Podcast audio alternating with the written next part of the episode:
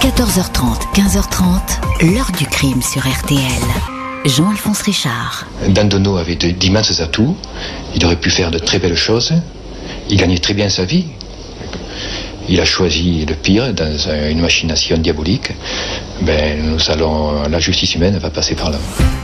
Bonjour, à la place passager, qu'on appelle parfois la place du mort, le mort n'était pas le bon. Et l'accident était bidon. Une mise en scène macabre, imaginée par un certain Yves Dandonneau et destinée à empocher les millions de plusieurs assurances vie.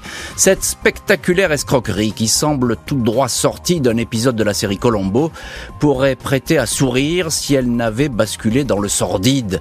Un homme, oublié de la société, alcoolique et solitaire, a en effet payé de sa vie cette entreprise machiavélique, choisie et sacrifiée pour que le crime soit parfait. Tout paraissait bien réglé jusqu'à ce que la suspicion s'installe autour de ce dramatique accident de voiture. La curiosité d'un expert et quelques fragments de mâchoire vont permettre de lever le rideau pour faire apparaître l'envers du décor. Comment un tel scénario a-t-il pu germer dans la tête d'un homme? Comment l'argent a aveuglé ses escrocs au point de tuer un malheureux? Quels infimes détails les ont perdus? Question posée à nos invités et acteurs de cette histoire. 14h30, 15h30. L'heure du crime sur RTL. Dans l'heure du crime aujourd'hui, l'affaire Yves Dandonneau, le nom de cet homme va bientôt se retrouver dans une sombre affaire d'escroquerie à l'assurance vie. Après un accident de voiture dans l'Hérault à la fin du printemps 1987, un drame dans lequel il a officiellement perdu la vie. Ce dimanche 7 juin 1987, aux alentours de 1h30 du matin, un homme affolé tambourine à la porte de la première maison venue dans le village paisiblement endormi de Seille et Rocazel, à la frontière de l'Hérault et de l'Aveyron. L'homme, physique trapu, petite barbe taillée en pointe, n'est pas du coin. Il demande qu'on appelle les secours. Il a eu un accident de voiture sur la route la plus proche, le chemin départemental 138. Le passager, qui était avec lui, a été assommé dans le choc. Il n'a pas pu l'extraire du véhicule, qui perd de l'essence et qui risque de s'embraser. Les pompiers du village se rendent avec l'automobiliste jusque sur le lieu de l'accident, mais il est déjà trop tard. Les flammes s'échappent de l'habitacle de l'Austin Métro Rouge, encastré contre un gros rocher. Le lieu dit s'appelle le col de l'homme mort, un nom prédestiné, puisque le passager de la voiture est décédé, carbonisé dans l'incendie. Le conducteur semble désespéré. Il se nomme Daniel Blouard. Il est chef infirmier dans une clinique de Sarcelles, en région parisienne. L'homme qui voyageait avec lui est un très bon ami, un certain Yves Dandonneau. Bloire murmure que son ami laisse derrière lui une compagne et un enfant, famille qu'il va falloir prévenir. Quel malheur, mon Dieu, quel malheur s'exclame Bloire devant les secouristes. Les gendarmes concluent à un accident, et ce, malgré les doutes du garagiste venu enlever l'épave. Il signale que les roues sont braquées dans la direction du rocher, comme si on avait voulu le percuter. Remarque, rapidement oubliée. Mardi 9 juin, Marie-Thérèse Hérault, surveillante infirmière et compagne d'Yves Dandonneau, est à Montpellier avec la mère du défunt et une amie du couple pour la pénible identification du corps. Marie-Thérèse reconnaît un bout de slip que portait son compagnon. Elle fait savoir que ce dernier souhaitait être incinéré, et c'est chose faite dans la journée au complexe funéraire de Gramont. Les cendres sont dispersées sur le lieu de l'accident où la famille souhaite qu'une stèle soit édifiée en souvenir de Yves. Le défunt, né en 46, avait 41 ans, un fils de gendarme élevé à la dure, qui avait beaucoup roulé sa bosse après avoir raté le concours de l'école des gardiens de la paix. Il a été ferronnier, dessinateur pour la police, courtier pour une compagnie d'assurance, avant de monter sa propre société Babybel qui commercialise sans succès des chaises bébés. Il a divorcé deux fois et les finances du couple ne sont pas au beau fixe. Deux mois après l'accident, l'expert d'une compagnie d'assurance tique sur le contrat signé trois mois avant sa mort par Yves Dandonneau. Celui-ci prévoit un doublement de primes en cas d'accident de la route. Qui plus est, cette assurance vie est au bénéfice exclusif de sa compagne Marie-Thérèse Hérault, bien que la victime ait eu cinq enfants et de deux premiers mariages. La compagnie doit donc débourser 2,2 millions de francs, environ 600 000 euros, au profit de la compagne. L'expert relève encore que Dandono a souscrit à la même époque d'autres contrats auprès d'autres compagnies. On va en dénombrer 8 au total. Il y en a pour presque 4 millions d'euros. Certains versements ont d'ailleurs déjà commencé. Un ancien gendarme, Jean Porcet, est missionné pour enquêter. Celui-ci est intrigué par les circonstances de l'accident, un lieu très peu fréquenté, un choc à faible vitesse. Il se demande pourquoi le conducteur infirmier n'a pas tenté de secourir son ami Dandono. L'avocat des assureurs, maître Gérard Christol, dépose plainte auprès du procureur de Montpellier pour escroquerie. Une enquête est discrètement ouverte le 26 octobre, quatre mois après le drame et il va falloir euh, désormais vérifier, retrouver un maximum d'indices. On croit à ce moment-là peut-être que le malheureux Yves Dandono a été tué euh, et que certains veulent récupérer l'argent de ses assurances-vie. On va voir dans le chapitre suivant comment les investigations vont se retourner. Pour l'instant, on en reste à cette scène de crime et on commence avec vous. Michel Marie, bonjour. Bonjour. Merci beaucoup d'être aujourd'hui dans le studio de l'heure du crime. Vous êtes journaliste au Nouveau Détective. Cette affaire, vous la connaissez par cœur. Vous avez beaucoup écrit dessus. Euh, a priori, euh, s'il s'agit, je dis bien s'il s'agit d'une mise en scène, parce qu'on n'en sait rien à ce moment-là, c'est plutôt bien réussi. Jusque-là, c'était plutôt bien réussi. Euh, après, ça a un côté très machiavélique. La mise en scène de cet accident, dès le départ, euh, on est persuadé que c'est Yves Dandonneau qui est, dans la qui, Est dans la voiture. Et effectivement, vous l'évoquiez il y a quelques instants, on peut imaginer que les complices l'ont tué pour encaisser les, les, les primes des assurances. On, peut, on peut se poser la question, effectivement ce conducteur de la voiture, il est crédible Il a l'air affolé Il déboule dans ce village en pleine nuit alors il est crédible, oui et non. Il est 50-50. Euh, il est crédible parce que c'est un infirmier. Je crois qu'il est chef d'un bloc opératoire. Il a oui, il, a beaucoup d'expérience. Il a une expérience professionnelle. C'est pas, euh, c'est pas, il est inconnu des services de police. Et en même temps, on se pose quand même la question parce que la voiture est pas très très esquintée. Enfin, la carrosserie n'a pas souffert. Les roues sont braquées vers euh, le caillou qu'elle a heurté. et on se demande pourquoi il n'a pas essayé de sortir son copain. Évidemment. Euh, avant que la voiture ne s'enflamme. Mais là-dessus, bah, il dit pas grand-chose. Hein. Il dit lui, il était affolé. Hein, et il a eu peur que tout ça prenne feu. Et il est parti dans la nuit sur cette petite route qu'il ne connaît pas pour arriver dans ce village qu'il ne connaît pas. On en est là aujourd'hui. On se demande bien ce que cet homme fait là en pleine nuit sur cette route totalement perdue. Bonjour, maître Gérard Christol. Bonjour. Merci beaucoup, vous aussi, d'être dans le studio de l'heure du crime. Vous êtes euh, l'avocat de la compagnie d'assurance Général Accident. Vous avez porté ce dossier pour la compagnie d'assurance et vous êtes un acteur important dans ce dossier parce que euh, vraiment vous avez vous avez tenu bon jusqu'au bout et l'enquête elle est pas si simple. Au début, on en est là au tout début, maître Christol. Euh, pourquoi euh, la multiplication de ces contrats, elle, elle fait tiquer comme ça les experts? Oui, c'est-à-dire que voilà comment les choses se sont passées. Je suis avocat d'une compagnie d'assurance et cette compagnie reçoit des demandes de règlement du contrat qui avait été signé.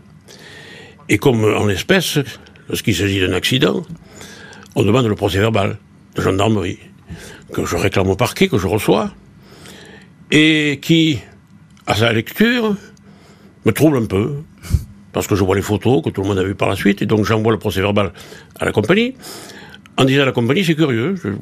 Ah déjà, vous, vous, avez un doute, hein Ah oui, disons que c'était curieux, pour, pour, le moins. Et la compagnie m'accuse de réception, elle me dit, vous avez raison, c'est tout à fait curieux.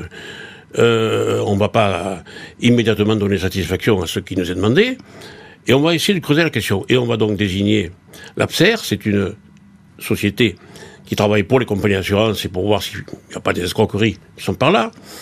Et c'est M. Porcé, effectivement, dont vous avez donné le nom. L'ancien gendarme. Ancien gendarme, et à la tête de cette institution, qui va sur les lieux, et qui manifestement euh, dit il y a un problème.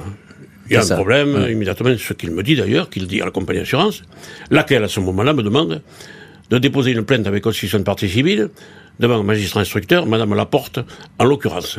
Il y a un problème. c'est ça. Donc, euh, on est parti de là. On est parti de là. Il y a un problème. Enquête discrète, hein, parce qu'il ne faut pas éveiller les soupçons, etc. Et en matière d'assurance, on plaisante pas trop euh, avec ça. Michel Marie, encore un mot. Qu'est-ce qu'il dit l'expert quand il voit la voiture, la Porcère, l'ancien gendarme? Il, trouve que bah, elle est pas. Ce que vous avez dit tout à l'heure, elle est pas très abîmée cette voiture. Hein. Euh, l'expert constate que le véhicule n'est pas esquinté. une voiture qui rentre à 60 km/h dans un dans un rocher, elle est elle est en accordéon.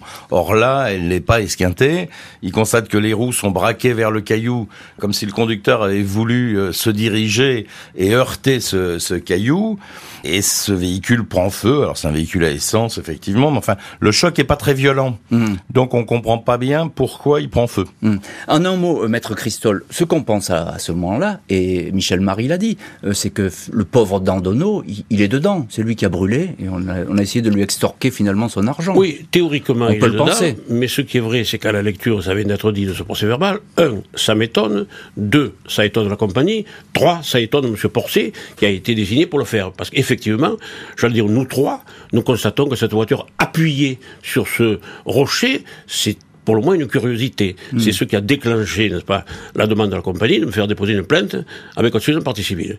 Et pour aller très vite, c'est dans ces conditions que Madame Laporte a désigné le Carme, qui est une société de Bordeaux, euh, qui va traquer les points infinitésimaux Hein, d'une situation. Voilà. Et on va, on va en parler de cette société et de cette nouvelle expertise parce qu'elle est très importante. Elle va déclencher évidemment euh, une enquête qui va s'accélérer.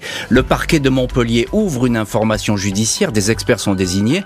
L'entourage du mort du col de l'homme de mort va désormais être placé sous surveillance. 18 novembre 87, les gendarmes de la section de recherche de Montpellier et deux experts dans le laboratoire scientifique sont à pied d'œuvre pour rassembler tous les indices possibles dans l'affaire du col de l'homme mort. Par chance, la voiture dans laquelle a péri le pauvre Yves Dandonneau a été conservée sous une bâche par le garagiste. Dans l'Austin Métro, on retrouve de minuscules fragments d'os, de mandibules, 4,7 grammes au total, de quoi reconstituer un bout de mâchoire. Les experts en déduisent que le défunt n'avait pas de dents de sagesse. Son hygiène dentaire était également approximative. Les radiographies fournies par le dentiste de Yves Dandonneau montrent au contraire que celui-ci avait bien toutes ses dents et en bon état. Le cadavre carbonisé n'est donc pas le sien. Impossible de savoir qui est la victime, qui avait autour de 45 ans. Le fait est que le mort n'est pas le bon. Où est passé Dandonneau? L'enquête change complètement d'envergure. 20 novembre, deux policiers qui surveillent le centre de chèques postaux de la rue des Favorites à Paris, dans le 15e arrondissement, sont intrigués par le manège d'un homme et de deux femmes aux abords du bureau. On les voit ressortir chargés de gros sacs. Les policiers les interpellent. Les sacs contiennent l'équivalent de 600 000 euros. Marie-Thérèse Hérault, compagne du défunt Dandonneau, explique que l'argent provient d'une assurance vie. Elle était en train de le confier à son ami Daniel Simonin pour qu'elle le place dans un établissement sur la côte d'Azur. Daniel Simonin, acquiesce. Elle est accompagnée de son mari, chargé de défendre les deux femmes si elles avaient été attaquées. Daniel assure les policiers que tout est en règle. Elle a ouvert un compte à Cannes sous son nom de jeune fille, Daniel Petit. Les noms du trio sont transmis pour vérification. Les gendarmes sont informés. Ils savent que Marie-Thérèse Hérault partage la vie de Dandonneau. Quant à Daniel Simonin, elle a travaillé avec Dandonneau il lui avait promis de l'embaucher dans sa dernière société, elle est sa maîtresse. Les femmes sont autorisées à repartir avec l'argent afin de ne pas éveiller de suspicion. La ligne téléphonique d'une amie canoise de Daniel Simonin, Betsy, est placée sous surveillance. Sur les écoutes, un prénom, Bernard, revient avec insistance. 14 janvier 88, les gendarmes frappent à la porte d'une grande et luxueuse villa au bout d'une impasse du Rouret près de Cannes. Une femme, la fameuse Betsy, finit par ouvrir. Dans la salle de bain, les enquêteurs débusquent un homme apeuré. Il ressemble aux photos de Yves Dandonneau, mais pas tout à fait. Son visage est lisse et bien plus jeune que l'original, pommettes saillantes et lèvres repulpées, le résultat de cinq opérations de chirurgie esthétique. L'individu qui porte des lentilles bleues dit s'appeler Bernard de Pen, puis décline son identité. Yves Dandonneau. En garde à vue, il confirme avoir imaginé l'escroquerie à l'assurance. Il a agi avec des complices. L'infirmier Daniel Blouard qui conduisait la voiture, l'ancien cuisinier François Meunier qui devait lui fournir la victime assise à la place du mort, Marie-Thérèse, sa compagne, et Daniel, sa maîtresse, ont été mises tardivement dans la combine. Quant à sa mère, qui pleurait lors de la cérémonie des obsèques, elle est la seule qui n'a rien à voir dans tout ça. Elle a toujours été persuadée que son fils était mort. Et voilà donc pour ces aveux surprenants de Yves Dandonneau, aveux qui sont loin d'être complets, on va parler dans le chapitre suivant euh, de la vraie victime. Euh, pour l'instant, il y a ce travail d'experts, les experts du CARM, de ce laboratoire. Michel Marie, ça a payé ce travail. Oui, et de façon spectaculaire. Absolument, ça a payé. Euh, c'est une chance presque euh, incroyable de retrouver ces particules, ces 4 grammes, que mm. vous évoquiez, dans une voiture qui est entièrement, entièrement brûlée, entièrement, euh, brûlée, entièrement calcinée. Donc ils ont fait un travail remarquable et ils, retrouvent ces, ces, ces, ces fragments d'os. Et, on va arriver, alors on va pas rentrer dans les détails, mais on va arriver à reconstituer un morceau de mâchoire. C'est extraordinaire. C'est des génies c'est des génies. C'est digne des, des, des, films, des experts qu'on voit à la télévision. Mais là, c'est pour de vrai. Et ils réussissent à confondre finalement Yves Dandonneau uniquement sur une base scientifique. C'est là que ça commence. Et, une base implacable. Hein, et c'est implacable. L'histoire des dents, par exemple, elle est incroyable. Euh, Maître euh, Gérard Christol, avocat de la compagnie d'assurance. Alors je sais, vous nous l'avez dit et très bien expliqué.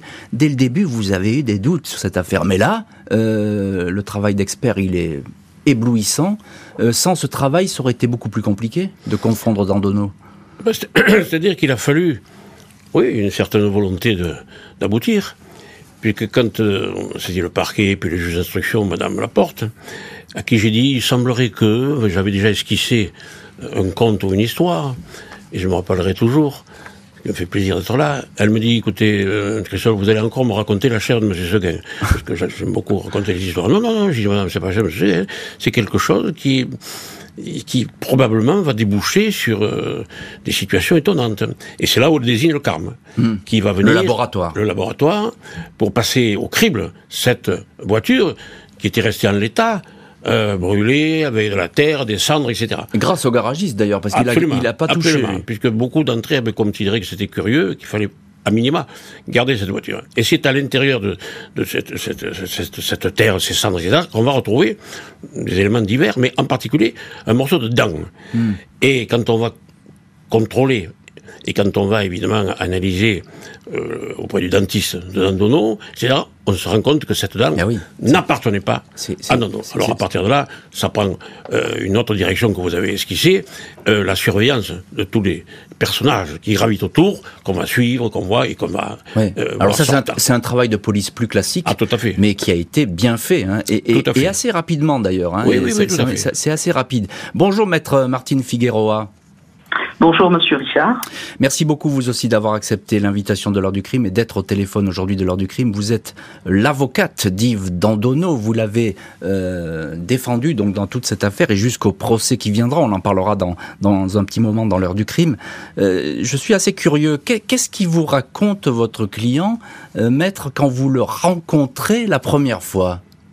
D'abord, je rencontre quelqu'un qui a un visage comme un visage de cire parce que son visage en fait s'est transformé hein, entre le mhm. moment où je l'ai vu et le moment où il est passé à la cour d'assises parce qu'il avait fait des injections de, de silicone pour changer son visage.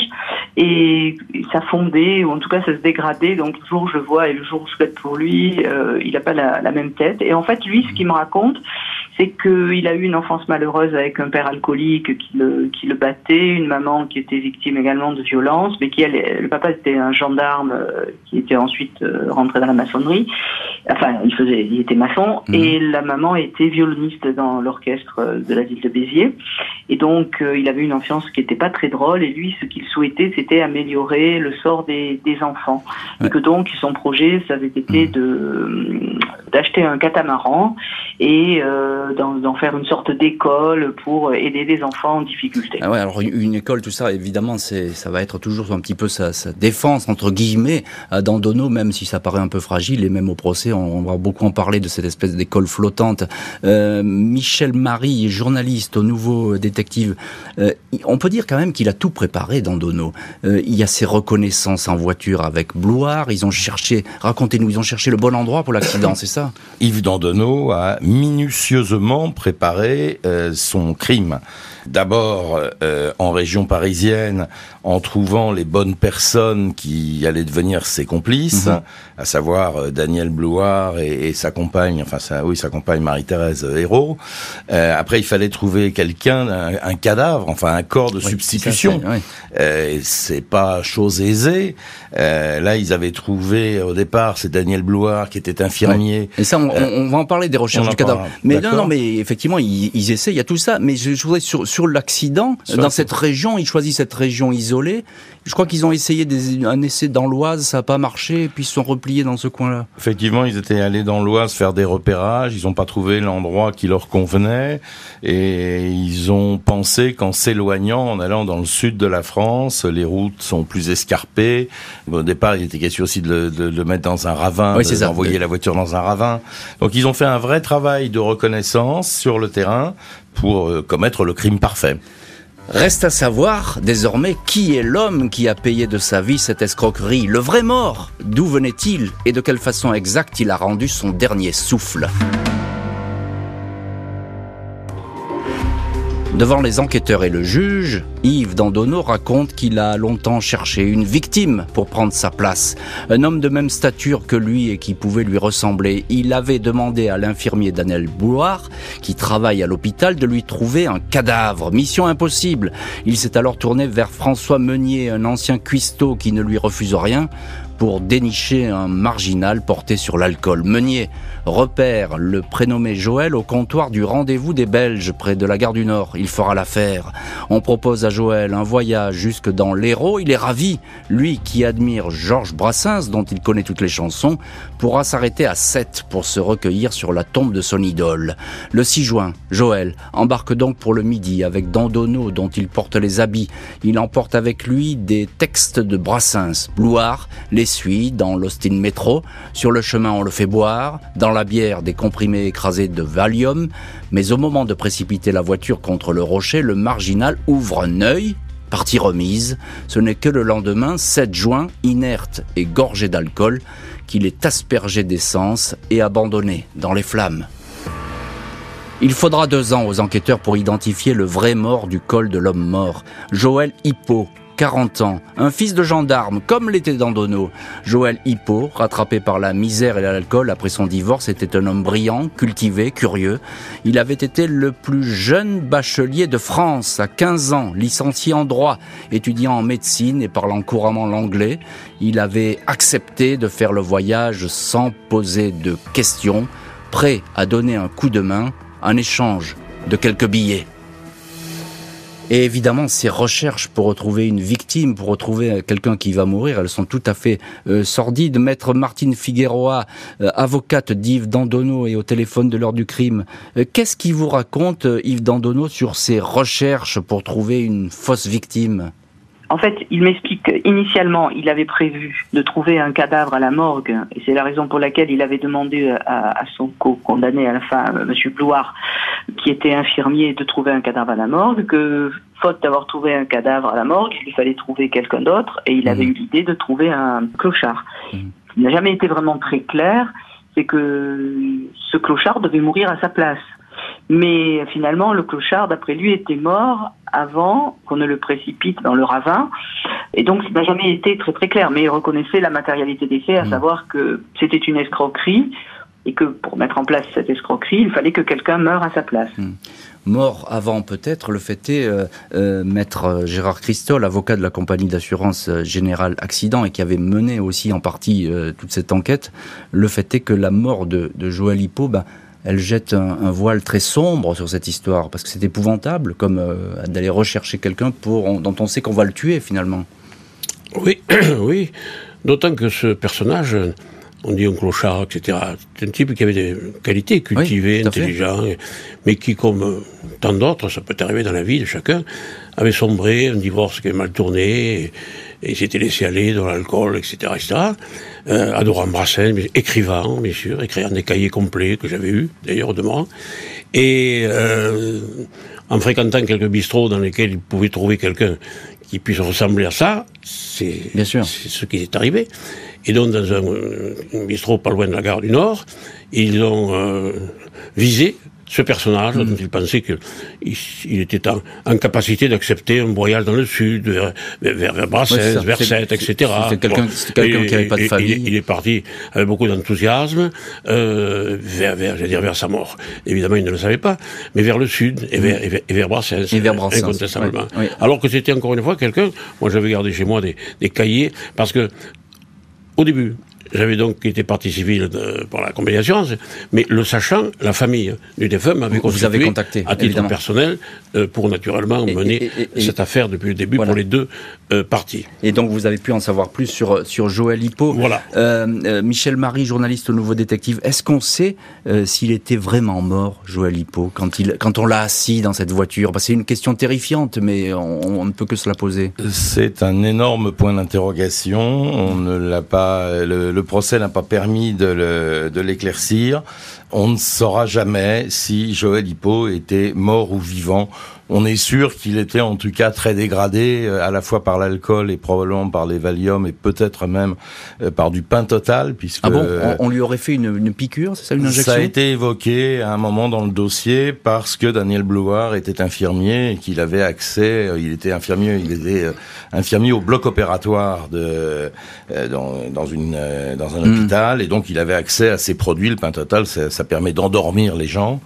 Le, fait est, Michel, c'est que ils l'ont saoulé cet homme. Ils l'ont fait boire euh, des quantités euh, faramineuses d'alcool alors qu'il était fragile et certainement euh, c'était dans le but bah, tout simplement de le tuer. Il était usé, c'est une certitude. Le voyage pour descendre sur Montpellier a été ponctué de nombreuses beuveries. En tout cas, ils l'ont alimenté mm. en alcool tout au long du chemin. Et donc, mort ou vivant, j'en sais rien, mais en tout cas, il était probablement en très mauvais état au moment où la voiture prend feu. Yves Dandonneau et cinq complices sont renvoyés devant une cour d'assises, accusés d'assassinat, complicité d'assassinat, escroquerie à l'assurance et complicité. Lundi 12 octobre 92, Yves Dandonneau, cheveux gris en brosse, chemise vert pâle, fait son entrée dans la salle de la cour d'assises de l'Hérault à Montpellier. Il a 46 ans, mais il est difficile de lui donner un âge, tant la chirurgie esthétique a lissé son visage et semble le priver d'expression. Cinq personnes, trois hommes et deux femmes, sa dernière compagne et sa maîtresse sont également jugées. Au fil des audiences, Dandonneau raconte son enfance douloureuse sous la férule d'un père alcoolique et violent. Il rêvait de créer un jour une école pour les enfants maltraités il lui fallait beaucoup d'argent. C'est comme ça, dit-il, qu'il a décidé de mourir dans un accident de voiture après avoir souscrit huit contrats d'assurance. Je voyais la voiture jetée dans un ravin et comme dans les films, ça s'enflammait tout seul, dit-il. Reste qu'il lui fallait un cadavre. Son ami François Meunier lui aurait alors confié avoir trouvé un type au bout du rouleau qui pouvait mourir dans 15 jours ou 3 semaines. Le cuisinier Meunier dément cette version, il charge Dandono. Seule certitude, Dandono semblait tenir sous sa coupe des complices qui lui obéissaient au doigt et à l'œil. C'est un être intelligent et démoniaque, on en venait à admirer son savoir-faire, s'exclame maître Christol. Après quatre jours de débat, si le scénario de l'escroquerie à l'assurance est établi, celui de la mort du malheureux Joël Hippo va rester dans le flou. L'avocat général ne croit pas aux explications d'accusés qui se sont sans doute mis d'accord depuis longtemps sur leurs réponses. À propos du projet de construction d'école avancé par Dandonneau, le magistrat indique « Je préfère un mauvais garçon à la gâchette chatouilleuse à un humaniste comme Dandonneau. Yves Dandonneau, le cerveau, est condamné à 20 ans de prison. 14 pour le chauffeur incendiaire Daniel Blouard. 9 pour le cuisinier recruteur François Meunier. 4 ans avec sursis pour la compagne et la maîtresse, complice de la seule escroquerie. 8 mois avec sursis pour un homme accusé de recel. Maître Martine Figueroa, vous êtes l'avocat d'Yves Dandonneau et vous êtes évidemment à ce procès. Vous, vous défendez cet homme. Comment se sont déroulées les audiences? Alors c'était une ambiance très très lourde parce que d'abord il y avait des, euh, au fur et à mesure que le, temps a passé, il y avait des contradictions euh, entre Dandono, Bloire et Meunier, donc mhm. l'ambiance entre eux était très tendue. Entre avocats, c'était très compliqué, euh, notamment avec l'avocat de Meunier qui, qui défendait bec et son client en refusant des, des, choses qui étaient quand même évidentes sur le comportement de son client. Voilà. Sinon, c'était très très lourd, très lourd. Les mm-hmm. débats étaient lourds. Et il s'en tient euh, Dandono à, à, son mobile, cette espèce de création d'école pour enfants, ça pendant tout le procès? Le, le, mobile, le vrai mobile, selon lui, c'est améliorer la cause des enfants en achetant ce, ce catamaran. Et c'est la raison pour laquelle il avait souscrit toute une série de contrats d'assurance vie. Mmh. Et avec cet argent, il devait acheter ce catamaran pour fonder cette école, cette fondation. Enfin, c'était quand même très, très nébuleux. Hein. Très, très, nébuleux, oui, c'est le moins qu'on puisse dire. Et ça n'a pas passé auprès, de, auprès évidemment des, des jurés. Euh, Maître Christol, vous êtes évidemment euh, à ce procès. Je vous ai cité. Euh, Est-ce qu'on à ces peines, 20 ans, euh, pour, pour Dandono Selon vous, c'était la, la, logique C'était ah oui. Dans la mesure où il était établi euh, qu'il avait commis ça, c'était, je n'ai pas dire le minimum. Oui, mmh. absolument. Mmh. Euh, c'était de l'ordre de grandeur dans une affaire de cette nature. Mmh. Comment vous l'avez perçu, vous, Dandono? Vous, vous le voyez là, il est, il est là dans le box. Oui, je l'ai perçu un peu comme vous venez les uns et les autres de le, de, l'expliquer, surtout à travers la chirurgie esthétique, et puis c'était fait refaire le visage. Donc c'était quelqu'un qui effectivement euh, était intelligent, et donc avait pris la mesure de ce qu'il avait entrepris. Euh, manifestement, euh, euh, il avait simplement oublié qu'un détail pouvait le perdre, c'est-à-dire les dents, parce que sinon, bon, ça aurait réussi. Mais c'était un personnage oui, énigmatique, curieux, mmh. j'en ai vu pas mal, mais oui, et qui, qui, est impressionné par, par cette, attitude, mmh. ce, ce, physique. Et qui, qui, tient ses complices aussi. Hein il, les, tient sous sa coupe. Ah oui, il y a une emprise sur eux. Oui, c'est ça. Incontestablement. Hein, c'est ça. Salut. Non, par, par sa personnalité, parce qu'il est intelligent, parce qu'il sait faire, et il est au-dessus du lot par mmh. rapport à l'équipe, n'est-ce pas, hein, qu'il a employé ou beaucoup plus intelligent. expliquer ce qu'il devait advenir, c'est sûr. Beaucoup plus intelligent, évidemment. Il est au-dessus du lot, ce que vous dites, maître Christol. Euh, Michel Marie, euh, journaliste au Nouveau Détective.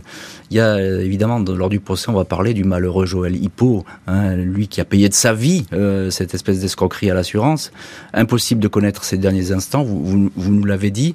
Euh, c'est une énigme cette histoire. Hein. On, on, la, les proches de Joël Hippo, ben, ils sauront jamais finalement ce qui s'est passé. Alors c'est effectivement une énigme. Joël Hippo, euh, on en a beaucoup parlé à l'audience. Euh, il était représenté par Éric Dupont-Moretti, qui était l'avocat oui. des parties civiles. Déjà, on a mis deux ans pour l'identifier. Enfin, les gendarmes de la SR de, de Montpellier ont mis deux ans pour l'identifier. Ça a été laborieux. Vous y avez aidé à cette identification J'ai hein participé activement à cette identification puisque euh, la SR de Montpellier, donc les gendarmes, avait euh, donné une sorte de portrait robot qui avait été dessiné par euh, Yves Dandonneau lui-même, qui est un ancien dessinateur industriel. Enfin, en tout cas, il avait fait des études de mm-hmm. dessinateur et euh, impossible de l'identifier. Donc, les gendarmes lui ont demandé de faire un, un portrait. Ce portrait, nous l'avons diffusé et quelques mois plus tard, j'ai eu au téléphone un type qui me dit voilà, moi je pouvais pas vous appeler avant parce que j'étais en prison, euh, mais le, le, type que vous avez mis dans le journal, là, je le connais, il s'appelle Joël Hippo. Et ce, ce, ce, portrait, il était diffusé dans le Nouveau Détective, hein, tout à fait, qui, qui est votre journal. Tout à fait. L'homme qui avait imaginé une escroquerie comme s'il s'agissait d'un film prend le chemin de la prison, tout comme ses deux complices principaux. À l'époque, l'appel aux assises n'existe pas. Au mois de novembre 2001, après avoir passé au total près de 14 ans en détention, Yves Dandonneau quitte la maison d'arrêt, sortie des plus discrètes à l'image de son séjour carcéral. Pendant toutes ces années, Dandonneau a tout fait pour se faire oublier, tout comme ses complices qui ne feront plus jamais parler d'eux. Présente au procès où elle était défendue par maître Éric Dupont-Moretti, l'ex-épouse de la principale victime de cette affaire, le marginal Joël Hippo, était reparti sans avoir pu démasquer Yves Dandonneau. Dandono avait pensé que sa malice l'emporterait. À l'époque des faits, il savait qu'aucun fichier national ne permettait de détecter des contrats multiples. Il avait également été marqué par l'histoire du navigateur Alain Collat, disparu en 1978 à la barre de son bateau Manureva. Pas de corps, pas de prime pour les héritiers. Joël Hippo serait donc ce corps qui allait lui permettre de toucher l'argent. Et on retrouve dans cette heure du crime maître Martine Figueroa, avocate d'Yves Dandono. Il a payé sa dette à la société, votre client Yves Dandono, il est sorti de prison. Est-ce que vous savez ce qu'il est devenu? Est-ce que, vous, est-ce que vous avez des nouvelles de votre client? Non. Alors j'ai eu quelques nouvelles au, départ, mais pas, pas longtemps parce qu'en fait euh, mhm. il était devenu odieux, il avait été très désagréable avec moi et et voilà, et puis après, euh, j'ai appris qu'il était sorti, mais il s'est jamais manifesté. Euh, c'était pas quelqu'un de, c'est pas quelqu'un de très chaleureux. Hein. Mm. Euh, moi, j'ai des clients, 20 ans après, euh, ils m'écrivent, euh, ils m'envoient des petits mots. lui, non, il fait pas partie des gens chaleureux. Pas désagréables, mais pas, pas chaleureux. Enfin, vous n'avez pas envie d'aller boire une bière avec lui en sortant. Quoi. Ah, euh, ça, c'est vous qui le dites, Maître Figueroa, mais effectivement, c'est peut-être le cas. Euh, Maître Christol, euh, la malice, on peut dire, dans cette affaire. Euh, je parlais du bateau, là, Manureva, Alain Collat, parce qu'il a regardé ça, il s'est dit, la veuve ne peut pas toucher l'assurance puisqu'il n'y a pas de corps. Donc il, il, avait quand même calculé tout ça. Ah non, mais il avait calculé, c'est un type intelligent. Mais il fait partie de ces criminels il n'y en a pas beaucoup, mais il y en a certains, qui sont absolument convaincus qu'ils réussiront et qu'on ne les trouvera pas. Voilà, ça c'est une supériorité Ça c'est la, présomption. voilà, c'est très prétentieux, c'est son cas d'ailleurs, pas d'affect, et convaincu que ça se passerait. Voilà. Mm. Alors effectivement, euh, euh, moi je m'étais accroché évidemment dans l'intérêt de, mes clients depuis le début, et ça me vaut un souvenir émouvant, c'est que euh, toute cette instruction a duré quand même, euh, vous l'avez rappelé, hein, du temps. Et puis nous arrivons euh, aux assises. Et la veille, la veille de l'affaire, je reçois un coup de téléphone. Allô, oui, oui, ici Dupont-Moretti à l'appareil. Oui, bonjour, confrère. Mais écoutez, si vous voyez pas de problème, il n'y en pas, je viendrai me constituer partie civile pour la dernière compagne de monsieur, celui qui avait disparu. Pas de problème. Et donc il est arrivé, c'est la première fois que je l'ai rencontré, après j'ai plaidé plusieurs fois avec ou contre lui. Et ce qui était émouvant, c'est que euh, quand il a fini, naturellement, de parler de ce personnage euh, dont on lui avait donné quelques écrits, puisque c'était un type cultivé, celui qui était là, mm. il a fini par chanter elle est à toi, cette ah. chanson, Vernia, c'est-à-dire trois phrases musicales. Bon, euh, ça c'est étonnant dans un procès. Hein. Oui, fait moi ça m'a moyennement étonné parce que très jeune, mon père m'avait amené euh, aux assises de Nîmes où il y avait un monstre sacré à l'époque, mais qui buvait un litre de bière avant de plaider. De l'alcool. Dont le résultat a été contrasté. Il n'a jamais été moyen. il était effroyable ou, ou, génial. Et une fois, un braquage. Il avait fini par sur les bords de la Riviera où j'avais dit mon père, c'est surprenant. voilà, donc ça c'était qu'il y avait des personnages curieux, y compris dans la profession. Voilà, c'était le tour de chant de Maître Christol. Je voulais le dire quand même à nos auditeurs et vous chantez très bien, Maître Christol. Merci beaucoup. Euh, Michel Marie, il y a quelque chose d'étonnant dans cette euh, affaire, dans cette enquête, c'est que elle est menée finalement à bas bruit. Elle est très longue, dit Maître Christol, mais on fait pas de vagues, on dit rien, on n'attire pas l'attention. Quand les gens touchent l'argent quelque part, ben on dit rien, on les laisse partir. Ça, c'est malin, ça aussi, de la part des enquêteurs. Bah oui, puis c'est une stratégie d'enquête et c'est surtout euh, euh une enquête. Euh, ce à quoi vous faites allusion, ça se passe dans le 15e arrondissement. Euh, c'est les, la maîtresse Marie-Thérèse qui, va chercher une grosse somme d'argent. ils sont contrôlés par la police et le reste de l'enquête se déroule à Montpellier. Eh oui. Et à mon avis, ils ont ils ont pris la bonne option de ne pas euh, les garder et de, de les mettre en garde à vue parce que euh, ça aurait ah, permis probablement. Parce que là, euh, Dandono, il serait parti. Bah, évidemment, Dandono serait se serait enfui, peut-être pas touché le reste de l'argent, mais en tout cas, il serait enfui.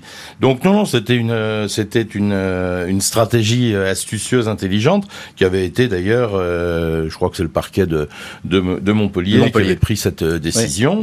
Et après, un peu comme dans les affaires de voyous on dit chercher la femme. Et, là, c'est ce qui s'est passé. Euh, dans Dono et dans la nature, on ne sait pas où il est. Euh, ça a été, ça a été le, talon d'Achille dans cette histoire. Ben oui, hein. mais il y a toujours un talon d'Achille. Il y a toujours. Et, heureusement, ce qui fait que le crime ne paie pas, même si les assurances vie elles peuvent payer. En tout cas là, le, crime ne paie pas. Merci beaucoup, euh, Michel Marie. Euh, maître Gérard Christol, bien sûr, et puis Maître Martine Figueroa d'avoir été les invités aujourd'hui de l'heure du crime. Merci à toute l'équipe de l'émission, Justine Vignot, Marie Bossard à la préparation, Boris Pirédu était à la réalisation. L'heure du crime, présenté par Jean-Alphonse Richard sur RTL.